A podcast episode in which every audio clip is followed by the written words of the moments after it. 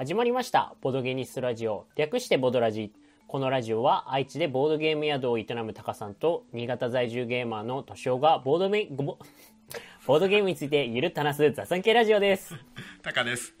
トシオです。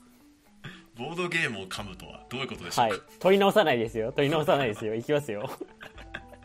大丈夫です。今日はなんとボードゲームじゃないので。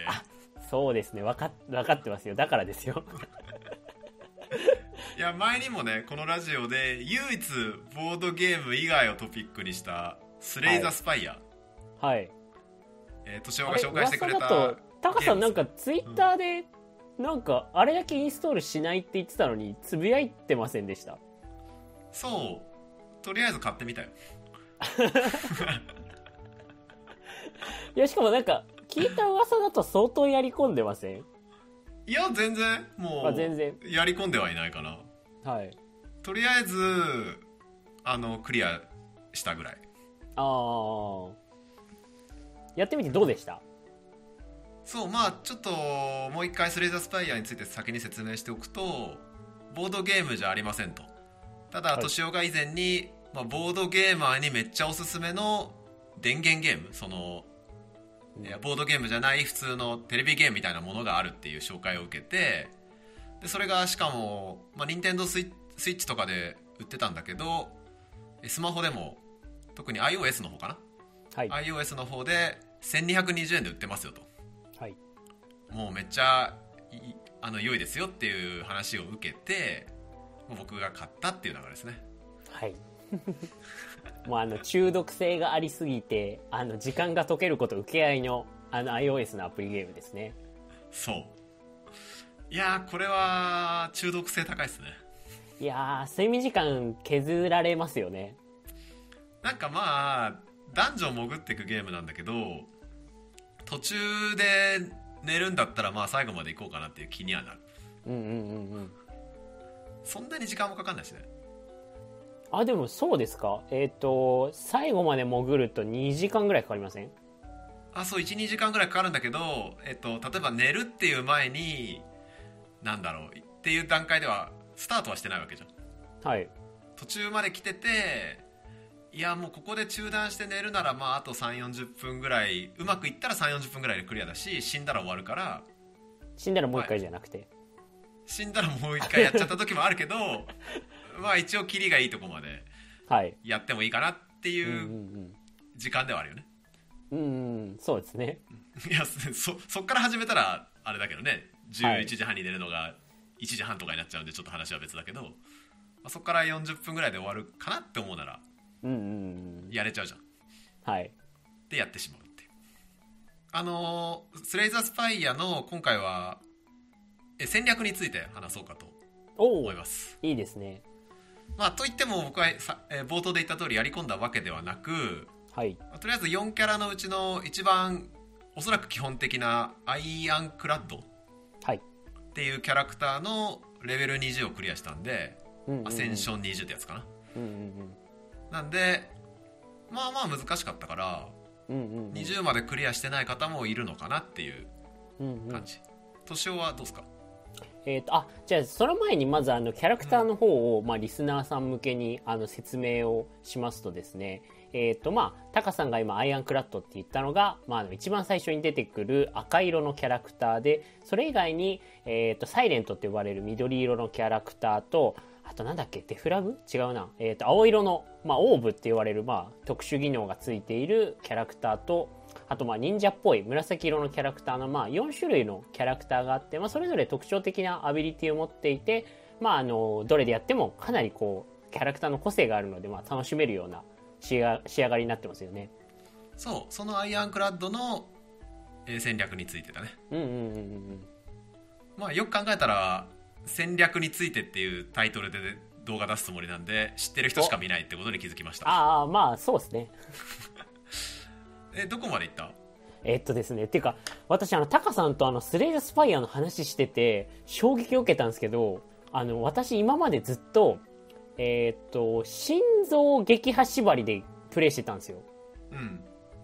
あの裏ボス？裏ボスというか、まあ、あの山荘に行くまでに鍵を集めるとあの、まあ、出てくる心臓を倒す想定でずっと今までプレイしてて、で、今それで、えっ、と、多分、アイアンクラットが多分13で、それ以外のキャラクターが5ずつ多分レベルが入ってるような感じ、まんべんなくやってて、ちょっと最近触れてなかったんですけれども、っていう話、状態を持ってたら、タカさんから、あれ？なんか心臓って倒すもんなのみたいな。メッセをいただいて、え、あれって心臓を倒さなくてもレベル上がるんですね？っていう、ちょっと、私あの、それで心にダメージを負って、それからスレイザースパイア開いてないんですよね。逆に心臓を倒すまでやってレベル13ってめっちゃやってない？あーただ、えっと、確かに心臓に、えっと、なんていうか、心臓までもちろん行って、心臓に殺されるパターンもあるので、うん。それでも、そのレベル確かに言われてみれば上がってた気がするんですけど、うん。気づかなくて私はもう心臓を倒さないとレベルが上がらないものだと思ってるので。ああはいはい。だから心臓は倒せてないけど、レベルは上がってたら進んでたわけね、うんうん、そうですね。あまあそれなら理解だな。いうんうんや心臓をちゃんと一個ずつ倒してたらすげえ大変だと思うんだよねうん。あ、ただ結構や、自分実際やってみて思うのが、その、今戦術の話じゃないですか。その、うん効率的にアセンション20まで行くっていう戦術と、あの、心臓を倒すっていう戦術が、まずそこが一致してないなっていうことを思っていて、あそうだね僕の場合は心臓を倒さずにとりあえずクリアしてたんで、うんうん。心臓を倒すことは考慮に入れてないですねうんうんうん。なんかだって心臓倒さなくてもレベル上がってっからなんかとりあえずどれぐらい難しいのかなと思って、うんうん。いや、スレイザースパイアは心臓を倒すのが楽しいゲームですよ、あれは。あそうなの？えっ、と、ちょっと話が脱線してしまって申し訳ないんですけれども、あの、心臓を倒す、えーことを想定したときに、普通にその三層のボスを倒すのと、えっ、と、同様の構築だったり、あの、レリックの取り方をしてると、まず、その、えっ、と、倒せないような、あのボスなので、まあ普通にあの、6、ワンパン60とか、あの5ダメージかける12攻撃とか普通に毎ターンやってくるので、うん。普通にこうカードを取っておくと、あの、まあ、倒せないボスになっているので、その、えっ、と、1層目から心臓を倒すっていう想定で、その各キャラクターそれぞれの特色を生かして、こう、心臓を対策するデッキみたいなのを作っていくと、まあ、あの心臓を倒せるようになっていて、はいはい。うんうん。えつなじゃあ心臓を倒すデデッキとはどういうデッキなんですか？えっ、と、まあ、例えば、えっ、と、まあ、タカさんがされてたアイアンクラッドだと、うん。えっ、と、筋力を毎ターン、えっ、と、5ぐらいこう増えていくようなコンボをき組んで、なんか筋力が気づいたら40ぐらいになってるような、うん。あの、構築で、まあ、あの、早期決着を図るか、あとは、えっ、と、ちょっとカードの名前忘れてしまったんですけれども、あの、防御型って言われる、その毎ターン自分の、えっ、と、防御が倍になるのであったり、あと、自分の、えっ、と、防御が、本来であれば毎ターンリセットされるところが、えっ、と、リセットされない、あの、パワーを、えー積んでおいて、えっ、と、まあ、自分の防御を、えっ、と、100とか200にしておいて、あのーまあ、普通に60とか80の攻撃を受け流しつつ、シールド値で殴るカードで、うんうん。あの、80、80パンチとかよ100パンチを、えー心臓にぶつけて倒すっていう、まあ、2つの、まあ、筋力型と、あの、防御型が、あのー赤のアイアンクラッドだと上げられるのかなと思いますね。それはあ3層のボス倒すのでも一緒だよああ、まあそうですね。特にレベル13だと簡単すぎて分かんないかもしれないですけど、うんうん17ぐらいからは同じことをやらないと3層のボスも倒せないあーあ、ごめんなさい。それ言い方が悪かったですね。えっと、うん心臓を倒す、個人的にやっていく、あの、その、えっと、自分もスリードスパイやってて思う、思ったのが、えっと、心臓を倒すときと3層のボスを倒すとき、倒すにあたって、えっと、たどるルートのリスクの張り方が違うなと思ったんですよ。というと？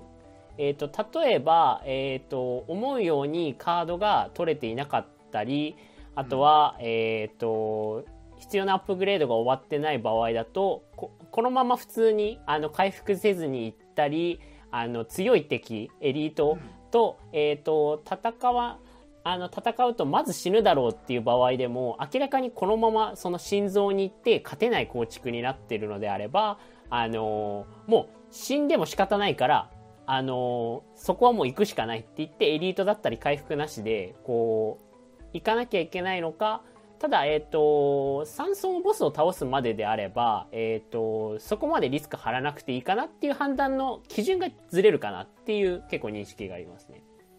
あーなんだろう仮想の話だなっていう感じがするんだけどん？えそれはまだね13ぐらいだからだと思うよああ、そうなんですね。本当になんか僕の体感は17ぐらいから難易度が全然変わるんで、ああ。なんかそこに来てほしい。ああ、わかりました。なんか僕も初めそのデッキを育てたりとかするっていうことをやりながらやってたのよ。というかなんか、うんうんほとんど大体12回でパンパンパンパンクリアしていて初めの方、うんうんうん。10 17ぐらいまではパンパンパンパンどんどんワンチャンでほとんどクリアしてたから、うんうんうん。なんかとりあえずよくわかんないけど、うんうん。エリードとか倒してった方がいいんだろうみたいな。うん、そうですね。なんとなくこうエリートは倒してレリックは取っていくもんかなと思ってずっとやっていて、うんうんだんだんそれが厳しくなってくるよねうん。うんうんうん。よく死ぬようになってきてあれですもんね。あのークズカードがデッキに混ぜられたり、あのーポーションが2つしか持てなかったりとか、いろいろついてきますもんね。ああそうそうそうそう呪いが入ってたりとかねうん。なんかもう条件が厳しくなってきてエリートに毎回寄ってたらもうしほぼ3層のボスすらいけないみたいなうんうんうんうん。状態になってくるんでやっぱりかわしていくことが必要になってくるんだよね、あとあれですよね、あの、後半だと2連戦になりますよね、ラスボス。ラスボスっていうか3層のボスも。あそうそうそう2体いるしそうねですよね。で結局僕はその20の心臓は倒してないので、うんうん、うん。20の心臓の倒し方って話じゃないけれども多分えわかちょっとわかわかんない。13とかでし別に心臓を倒すプレーをしてないんでうんうんうん。ちょっとわかんないけど、でもたこれはね本当感覚値でしかないけど13の心臓を倒すっていうのは20の普通のクリアとかとあんま変わんないんじゃないのかな感覚は。あー。あと、まあ、心臓強いて言うと、あれですね、毎ターン、えっ、と、4ターンに1回、えっ、と、4枚呪いを混ぜていくのと、あと、心臓戦の時だけ、あのーあれなんですよね、カード1枚、えっ、と、使うたびにダメージが1飛んでくるので、そうそうそう結構そこの特殊、あれ、それの対策をつ積むか積まないかみたいな話になってきますかね。むしろその対策ってどうやってやるの？えっ、と、まあ、あの、1ダメに関しては、あのえっ、と、レアリリックで軽減できるパターンと、あと、えっ、と、あれですね、えっ、と、バッフ、それ、それが軽減できてるかどうかでバッファーを取らないかどうかが変わってきますね。あの、あ、でも、赤のキャラクターだとないのか。えっ、と、パワーとかを積んで、えっ、と、次のダメージ1回だけ無効化できますよっていう、あのーパワーがあるんですけれども、バッファーはないんじゃない？アイアンクラッドにはそっか、アイアンクラッドない。じゃあ失礼しました。あの、他のキャラクターで、あの、えっ、と、例えば、60食らっても防御できますよっていう、まあ、あの、バッファーみたいな、あのースキルがあるんですけれども、えっ、と、そのカードも使った瞬間に、普通に何も、あのースキルとかで、えっ、と、スキルだったりレリックで、失礼しました。あの、軽減してないような状態で、それ使うと、使った瞬間に1ダメ飛んできて、バッファーが剥がれるっていう、すごい悲しい状態になるので、うんうんなので、まあ、そこの部分が、まあ、変わってくるのかなと。まあそうだねそういう対策を積まないと、あの心臓は倒せないのかもしれないうんうんあと、個人的には、もう今まで心臓縛りでやってたから、もうずっと心臓縛りでいくかっていう、今どう、あれですね。とはいえ倒してない回もあるわけでしょえ、でも、ほぼほぼ心臓倒してきましたよ、私。あそううんうん。だって、あの、13とか10、ん今、13とか各5までやってきて、多分1回か2回ぐらい、あのー確かにその、心臓にやられて、もしくはあの、心臓の手前の、あのー双子の、あのーボスにやられはて、落ちてる時はあると思うんですけれども、あのーだからかれこれ、だから13、5、5、5で、まあまあ30回近く潜ってて、気づいてないぐらいなんで、基本的には倒してるはずなんですよね。え逆にすごくない？いや、でも逆にえっ、と、かなりリスク張って、そのピックをしてるので、それに至るまでに死んでるのはたくさんありますよ。うーん。いやとはいえね僕は鍵新しいキャラで今鍵開けながらやってんだけど、うんうんで、まあ、とりあえずレベル1とか簡単ってことは分かったんでうんうんうん。とりあえず鍵は全部取って開けるようにしていってるけどいや心臓倒せるパターンは3回に1回ぐらいしかないかなだから3分の2は心臓ま私がで あと、そう、レベル上がってるのに気づかないぐらいバカだったっていう説がありますね。結そこで死ぬことの方が多いけどな。あー。いやなんかもうレベルがひが一桁の時はうんうん3層のボスまでにそんな簡単に死なないわけよ。うんうんなんで死ぬとしたら心臓と酸素のボスの間なんだけど。うん。うん。そこは結構死ぬようんうんうんっていう感じで今やっていてうーん、まあ、話戻すとそのアイアンクラッド、はい。まあ、多分ねしん今の話聞いてるとそんなに大大きなところ変わらないんだよね僕が話そうそうですね。としてたことはあの、強いデッキの、あの、方針は各キャラクター別に変わらないので。うん、まあ、各キャラクターというかアイアンクラッドかなうんうんうん。やっそうですねぱり一番基本的なところでそのもう僕がやってた感じだと筋力上げるのとさっき言った途中が防御上げるのとあとストライクを集めるっていう3つのパターンがあるのかなと思ったんだよねストライク集めでいけます？で僕が結局そのアセンション10レベル17以降ではい。すげえ死ぬようになって何これみたいな。結構やっと難しくなってきたじゃんみたいな感じでやってた時はストライク系と防御系のデッキはもう安定しないんでうん。安定しないっていうのは特にきついっすよね。あのーひなんだろうでまずデッキがちょっと弱いんじゃないかっていう仮説とうんうんあとはひ引きとかにすげえ左右されるうん。うん。特にそのストライクの数だけダメージが与えるフルストライクっていうやつが引けるか引けないかっていうのもあるしあと他のカードのとのバランスが難しい。うん、とにかくカードが増えてくんで。ストライク型はあのそのデッキのカード使ってるものが全部そのレア値が低いものばっかりで組みやすいのが、まあ、メリットではありますけどデッキパワーは他の2つに比べてちょっと劣ってる感じはしますよね。だいぶ劣るんだよね。なんかストライクつくやつ入れていかないといけないし。うんうんうん。なんかそれ以外のカード特に強いパワー系とかのカードを織り交ぜてもそれが出づらい。安定して出づらいんで、なんか使いづれえなみたいな。うん。感じになって防御系もなんだろう。防御を次のラウンドまで移行できるレリックが取れないともう全然なんか引けない 引けないと終わるみたいな。いいタイミングで防御値のダメージを与えれるカードが引けないとなんか全然こう倒せないみたいな。うんうん。ことになってああもう筋力一択だわっていう。防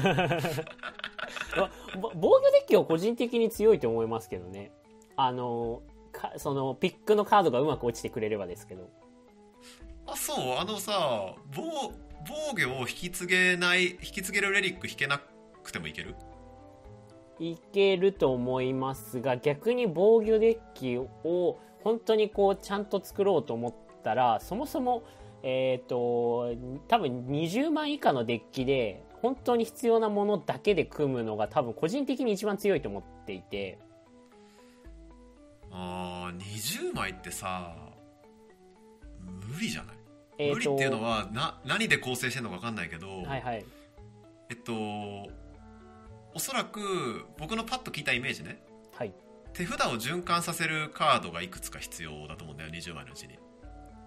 全部あー5枚が全部はい防御系であそうか防御して2枚引くとかなのかな？ちょっと分かんないけどえなんかタカさん後半結構呪いとか混ざってくるからうんうんうんなんか安定すんのそれみたいな。あーえっ、とあれですね。えっ、とタカさんのさっきの言葉を借りるとあのーそのやっぱりキーカードが引けないのが怖いじゃないですか。うん。でそのうまく防御デッキ作れた時がもうその一層のえっ、といじゃあ一層えっ、とあれか。まあ第1回。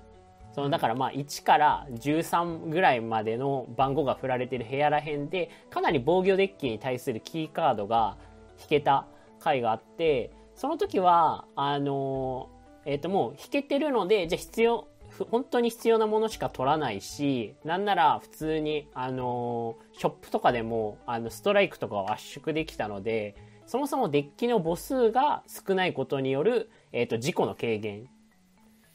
がう、ん。あの、できていたのと、えっ、と、あと、あれですね、えっ、と、呪いに関しては、あの、状態以上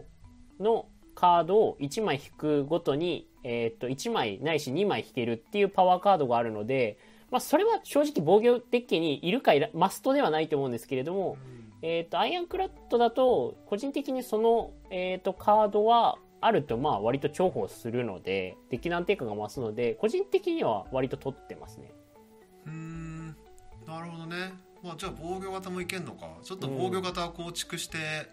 そうですね。あの2桁以下2桁より上のうん回をクリアしたことがないので、うんうん。あと防御型の亜種になるんですけれどもあの、えー、とパワーで、えー、と状態以上のカードを、えー、と引いた時に追加で山札から2枚引くっていうパワーカードと状態以上のカードを引いた時に敵全体に10ダメージ与えるっていうパワーカードがあってうん。で、えっ、と、その2つのパワーの組み合わせと、あと、えっ、と、防御型に、あの、えっ、と、ある、その、1枚のカードで、えっ、と、15だか18ブロックを重ねることができるんだけれども、自分のデッキに2枚、あの、負傷カード、まあ、うん。えっ、と、状態以上のカードを、えっ、と、混ぜるっていうカードがあって、その、引きながら、あの、自動的に引くことによって敵にダメージが飛んで、で、えー、と自分はブロックを重ねる。で敵の攻撃も食らわない。で負傷のカードが混ぜられる。でまたあの勝手に引くことによって、えー、と敵にダメージが飛ぶっていうあの亜種の防御型のデッキもうんレベル20とかだと通用するか微妙ですけれども組めた時はそれも楽しかったですね。うん、あれ楽しいんだけど本当に回るかな。いや結局初初手で23枚負負傷とか呪いが入った時に30ダメージしか与えれないままなんか残り2枚カード引く系のカードが来ないとうんうんなんか結局1ラウンドに30ぐらいしか与えれないとすぐ死ぬんだよね、うんうんうんうんだからある程度のなんか後半の最終盤だとラウンドに100以上ダメージが与えれてうん。防御もできて次につなげれるっていう手風回転回転のさせ方しないと死んじゃうと思うんだよ、うんうんなんかあ死んだみたいな。う んまあまああの スレイザースパイあるあるですけどあこれダメやそう自分の HP5 とか6なのに敵が60ぐらいで殴ろうとしてて絶望するシチュエーションありますよね。そう。なんでねなんかあんまりそのシチュエーション作ってると本当に運ゲーになっちゃうから。うんうん、あそうですね。今話した亜種の、えー、と防御型はあのーそうですね。まあそのどうしてもピック上そうせざるを得なかったのはあるんですけれども目指すものではない気がしますねそうなんかそそれも強いのかなと思ってその、ね、呪い系のカード引いたら敵全員にダメージ与えるってやつをうん。なんか鍛えたりして重ねたりとかしてみたことあるけどなんか増やすと不安定になってくんだよね、うんうんうん。その状態以上とか呪い系のカードを増やしたりデッキに増やしたりとかプレイ中に増やしていくような形にしていくとどんどん死にやすくなってんなこれみたいな。うんうん。感じになってああ死んだみたいな なんかすごいいい感じだったけど死んだみたいな。うんうん。感じだったんでもうそれはやめてもう筋力で殴るのが一番いいんじゃないかっていう結論に達して筋力系を目に目にしたら抜くっていうやり方で結局でも20はクリアした。確かに私もあのなんやかんやそのまだその確か13ぐらいまで行ってなかったはずなんですけれども筋力が一番多いっすね。あの多分心臓倒してるの結局だからなんかいろいろありますよねっていう話を再度振ってくれたけどいやもうそれは含めて筋力で殴るのが一番いいんじゃないかっていうのが僕の結論でもうデッキは筋力系で行くべしっていううん感じだよね。うんうんだから特にそのパワー系のカードで筋力が増えるやつ。うんはい。悪魔化とか。ねあとあのリミットブレイクとかはい。じゃなんか弱点感知みたいなスキルスキルのカードだけど、うんうんうんうんあの敵が攻撃しようとしてるところにやると筋力をプラス3ないしは4みたいな。はい。カードがあって、まあ、特にそのスキルのやつは1回使っても消えないんでうんうんうん。循環させるとすげえ増えてくんで、まあ、悪魔カットそれとリミットブレイクを重ねて、まあ、あっという間に筋力をさっき言ってたんで40とか80とかまで持っていくと、うんうんうん。あのークリアできるっていう。感じがまあ一番のベースかなっていう。うんうんうん。そうですね。なんでまずそうアイアンクラッドでなかなか進まねえぜっていう方はとにかく筋力系を抜いていくこと。がまず一つ目のアドバイスでで僕は割とその店？店に入った時はまずデッキの除去をしている。ああそうなんですね。基本的にはカードとポーションを買うことはほぼなくて、うんうんうん。まあほぼっていうのは語弊があるけどあれレリックは買わないですか？レリックかカードの除去です。大体。一番初めにそこ見てそれで金なくなるんでうんうんうん。まあ言うてそのゆ溜め込んでなければ変えて一つや二つですもんね。そうそう。まあえっ、とまあ除去も含めて。なんで結構ねいいカードがあるからカード買おうっていうことをやるより実はストライクとか防御とか抜いてった方がうんうんうん。強いですよっていうのは伝えておきたい、うんうんうん。まあ、レリックとね除去はね優先順位難しいんだけどまあ結局 その状況とデッキのケースバイケースなんでうん一概には言えないですよね。そう一概には言えない。もちろん。うん。でそれが2点目で、え3点目はえーっとハテナのイベントでよく見るやつ。はい。えーっと悪魔のダガーだったかな。なんかん？なんだったっけ？あのさどうどういうやつですか？あなんかこう殺すそれで殺すとそのああ攻撃わかりましたわ力が上がってくやつかりましたあの普通、えっと1コストで18ダメージ与えてそれが致命ダメージだとだんだんその18から攻撃力が212427ってなってくるやつですよね。そうそうそう。でそれ鍛えていくと5ずつ上がっていくみたいなやつは、うんうんうん。基本的には抜いた方がいいです。うんそうっすね。あれは普通に強いですもんね。であれであれを成長させるとすげえ強くなるんで、うんうんうんあれは取るべきだしあと牙と玄魔ってやつあるじゃん。ああはい。ゲンゲンマって何でしたっけ？あああれか。あのえっ、とあれですか？あの無形化？そうそうそう。になるやつですか？そう。牙も牙もよく見るんだけどあれもなんかボスには向いてない感じがする。うーんそうっすね。確かにきしかもあれ良くないのがえっ、とあれってきあの牙イベント取ってしまうとストライクを例えば1枚とか2枚まで減らしてたとしてもあのす牙は5枚来てしまうのでそう。圧縮してる人向きではないですよね少なくとも。そうなんで基本的には防御から抜く抜いていくんだよね。うんうんうん。その受けを 残すために基本的には防御から抜いていてで牙を取ってクリアしたこともあるんだけどデッキが完成してたら取らない方がよ良いです。ね。ストライクが5枚あっても。うん。で取ってもいい場合は最大 HP が上がってる時に取ると結構強い。でもう一つ無形化のやつ。はい。なんかはなんか本当取る方が死ぬ気がする。よく死ぬあれ取ると。あでもうまくいってクリアしたこともあるんだけど組み合わせ的組み合わせによれば別に全然ハマると思いますけどね。そうなんだけど えっと、まあ要相談って感じですよね。結構難しいと思ったのはボス戦って多分相当ターン数やってんよね。はい。相当ターン数って言っても何ターンでクリアしてるとか数えてないから分かんないんだけど、うんうん。そのあの無形化でしのげるのって5枚使っても5ターンってうんうんうん。残りのあの分かんないけど20ターンとか30ターンかかるとしたら15ターンから25ターンは自力でしのぐ必要があるんだけどうんはい。無形化を全部強化してればデッキをぐるぐる循環するんだけどあれエーテリアでついてるんであの見かけたら使っていかないと消えてくんよね。ああそうですね。で使うと敏捷が下がるんでうんうんあれを5枚使った後に防御でもうしのげないよ。うそうですね。だから相当うまくあのこっちの攻撃力が上がらないとうんうんうん上がるか、あれを全部この強化していいタイミングでうんうんうん。いいタイミングであの使っていくっていうことができないとね。むしろ死にやすボス戦で死にやすいかなっていう感じで、まあ、だから牙もそれもはもう割と抜かない方がいいかなっていうのが確かに無形化はまるそうですね。が、まあ、それはね全部時と場合によるんだけど、うん。大筋ね大筋。確かに私も全然取らないですね。あの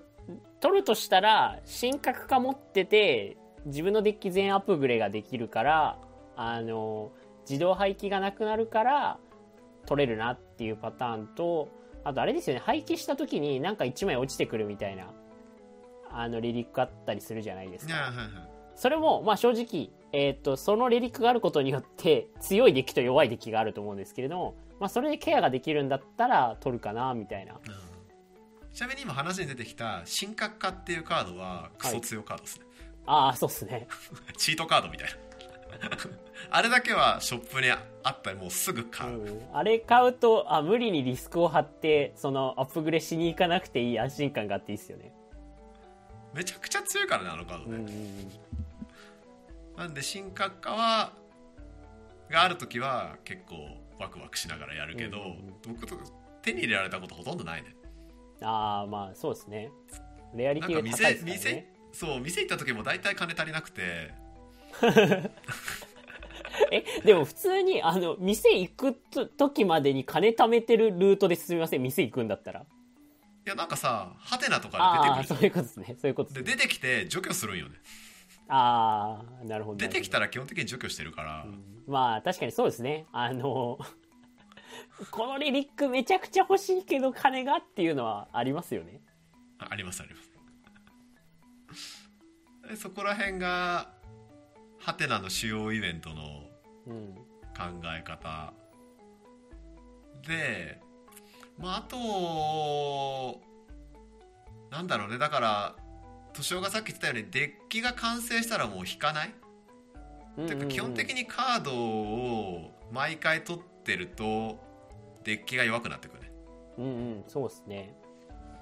なんで初めの方ですら最後にいらないカードは最近抜かないのでうんうんうん。なんかできる限り最なんかつそのパワーが増える系とかそのまあ序盤ないとね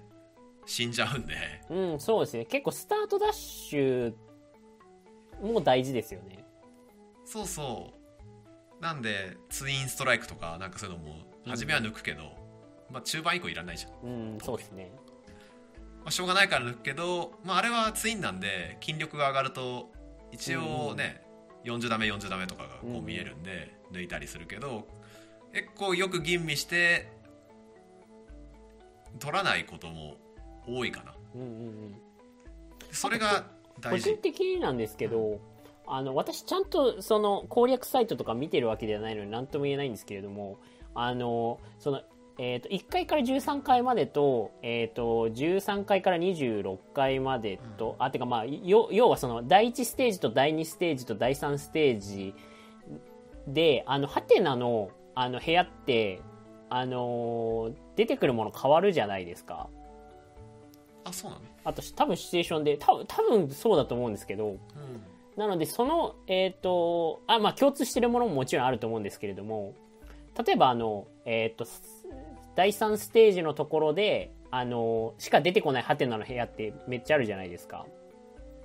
例えば、えっ、と、全カードアップグレードしますかとか、あの、ボス戦、もう一回、えっ、と、い第一ステージのボス戦を、えっ、と、その場でやることで、レアレリック1個もらえますよとか。うんで、各回ごとに、えっ、と、当たったら嬉しいハテナの、えっ、と、部屋と、そうでない、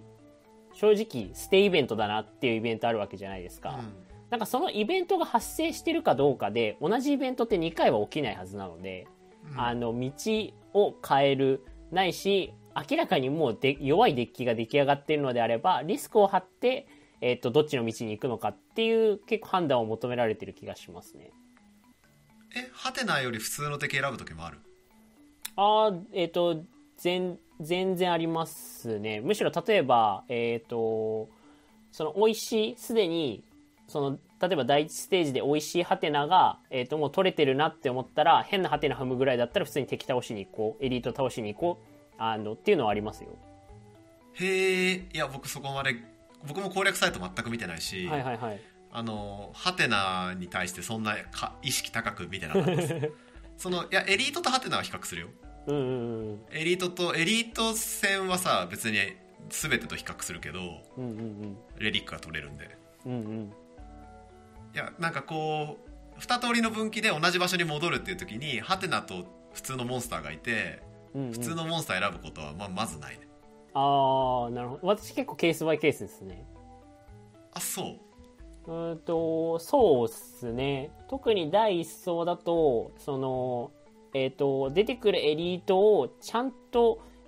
倒す複数個倒してレリックが落ちてくれる方が安定して後半勝てる気がするのでそのために、えー、と変なイベントで何もその起きないというか、えー、と必要なものが落ちてこないぐらいだったら普通に敵を倒してちょっと序盤戦えるようにして行った方がいいのかなみたいな感じで普通に敵の道を選ぶこともありますね。ん？それは結局エリートと戦えるとしても？うんとあエリートかハテナかっていう二択ですか？いや違う普通の敵かハテナかっていう二択です。えー、と普通で別にそこにそこの先にエリ、はいはいはい。普通の敵の方行ったらエリートがいるとかハテナの先に行ったら、あの休憩があるとかそういう条件じゃなくハテナと、うんうんうん。あの普通の敵を選んでそれ以後は全く変わらないっていう時だよ。あーすいません。あの言葉足らずでした。えっ、とエリートを複数個倒すっていう状態になるにはある程度戦えるデッキにならないといけないじゃないですか、えっ、とである程度戦うデッキをまず序盤作るためにハテナよりも普通の敵から落ちるカードでもいいからピックした方がいいと判断した時は普通の敵行く時がありますね。うーんそうなんだ。それは、まあそれもケースバイケースなので何とも言えないと思うんですけれども。まあ、正直ねそこの分析はしてない。ハテナで取れるもののリストアップと敵が落とすもののリストアップで敵の方がいいっていうことは知らないので。うんうんうんうん。僕は別になんか敵から落としてもらうものでの方がいいっていう感覚は特に今までないのでまあじゃあ戦わずに取れるかもしれない、ハテナの方がいいかなって言ってハテナの方にとりあえず言ってたんだけど、まあ、そこはそんなに大きな問題はないかな。と思うんだよね。いやエリートかハテナかって言ったらそりゃそれで毎回ハテナしたら問題になると思うけど。まあそうですね。あんまりなんかルートにこだわりルートそんなある？みたいな。いや結構大事じゃないですか？えそれはねなんかずっとモンスターがいるとこ行って死んだとかだったらアホだけど。うんうん特にそんななんかまあハテナが多くて休憩必要なところでショップお金があるところでショップ行けたりとか基本的には休憩が多いルートであのランクアップしていきたいっていうアップグレードかうんうんうん。であとはエリートとの塩梅でエリートを倒した方がレリックが取れるんでまあエリートを殴っていくかなどうしようかなみたいな。くらいなもんでそこら辺そこら辺まで突き詰めてないですよ。まあ、私もまだ全然やり込めてないのであれなんですけれども。うんなんだろうね。そんなそうかっていう感じだけど基本的にはだから、えっ、とまあ10 10レベルレベル17以降はエリートをできる限り殴るっていうルートはもう取ってないですね。死ぬんで。ああまあそうですね。火力もどんどん上がっていきますもんね。死ぬしなんかその HP が減る方がのメデメリットのがでかい気がして。うんうんうんだからエリート戦ってなんか80ぐらいあるヒットポイントが30ぐらいになるとあのす休憩場所で休憩をしなきゃいけなくなるんでうんうんうん。そのレリックを取れる分だけどアップグレードを失うしなんか休憩がある道に必ず行かないといけなくなるしうんうんうん。なんかそこら辺を加味するとどうかなっていう感じでなんか休憩場所は基本的にアップグレードしたいからなんかそっちが多い道に行くことが多いかな。うんうんでまあエリートも1ラウンドに1回ぐらい殺しとくかみたいな。1ラウンドっていうか何？1, 1ステージ。1階層に1回ぐらいは殺しとあくかみたいな。よっぽど強いデッキだったらウェイウェイ行くけどそれでも結構えヒットポイント減ったりするからねあー結構私あれですね。その心臓を倒すにあたって1階層にあたってエリートはその2個は倒しておきたいなっていう感じでしたね。もちろんケースバイケースですけど。うーんなんかねそこら辺のヌルが通用しなくなったのが17以降って感じがする。ああなるほど。じゃあほ私も17以降でその方針の変更を求められるわけですねと思うんだけどちょっとぜひ行ってみてほしいそれなら。うん、まあ、私ここまで来たらもう心臓縛りでいきますよ。うん。いやなんかねだからまあ言った通りだけどそれまでなんかあんま知らなかったのに急に死ぬようになったから、うんうんうんうん。あなんか何も考えずにエリートぶん殴ってちゃダメなんだっていう。感じになったのが17ぐらい。うんうんでやっぱ20が19までもまあ一応ねそれなりにパッといったけど20がもう結構挑戦した。あれ？19から20で何が追加されるんですか？ちなみに。20はボスが2体。ああそこが追加されるんですね。でその3層のボスが 2, 2連続するんだけど、うんその2体目のボスでよ死ぬんよ。だからやっぱり19との差がそこにちゃんとあって。なるほどなるほどそこですごい時間食ったっすね、じゃあタカさん次の収録の時はあのタカさんアセンション20で心臓を倒しましたの回を期待しておりますので。いやでやってないんだよね。ああ最近やってないですね。ああのアイアンクラッドのレベル20の心臓を倒すっていうのじゃなくて、うんうんうん。誰だっけ？あの何色ですか？色色わかんないけどなんかこう上にポンポンポンって3つぐらい。ああ青色のやつですね。オーブのキャラクターですよ、ね、あそうそうそうオーブのやつやってる今。うんうん。あれも楽しいですよね。うんオーブのやつ面白くてその 1, 個いた緑のやつ？はい。緑のやつちょろっとやったけどなんか緑のやつすげえじ戦闘に時間かかる もしかして。なんか毒とかいろいろやってこうなんかえらい長引くからうんうんうん。これ時間かかるなと思ってああそう。ちょっとあんま好きじゃないと。うん。あでも個人的にえっ、と緑のキャラクターもす正直そんなに赤と時間は変わらないと思うんですけれどもえっ、と型が結構やっぱりえっ、と緑も結構えっ、とその毒をめちゃくちゃ積む型とあとちょっとデッキパワー落ちるんですけれどもそのナイフって呼ばれるカードを大量に使って倒していく型の2型が主主流のはずなのでそれに比べると青のあのキャラクターの方が、えー、とピックのしがいがあるというか落ちてきたカードに対して何が強いんだろうって探探っていく楽しみある気がしますね。うん。かもしんない、うん。そのいや緑のやつはなんかねいや僕はとりあえず潜るのに時間かかるから。効率主義。いや効率効率化をしたいわけじゃなくて